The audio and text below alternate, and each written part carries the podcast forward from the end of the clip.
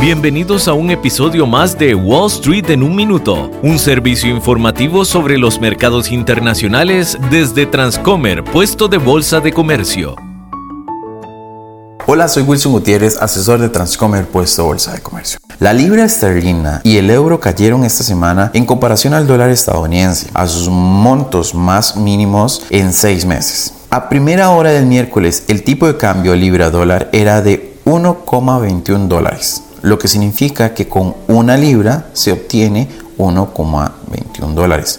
Por su parte, el tipo de cambio euro-dólar era de 1,05 dólares. La libra va camino de registrar su peor mes desde el fiasco fiscal del año pasado, lo que refleja el mayor riesgo de la recesión del Reino Unido, ya que en el aumento de las tasas de interés de los préstamos pesa sobre la economía.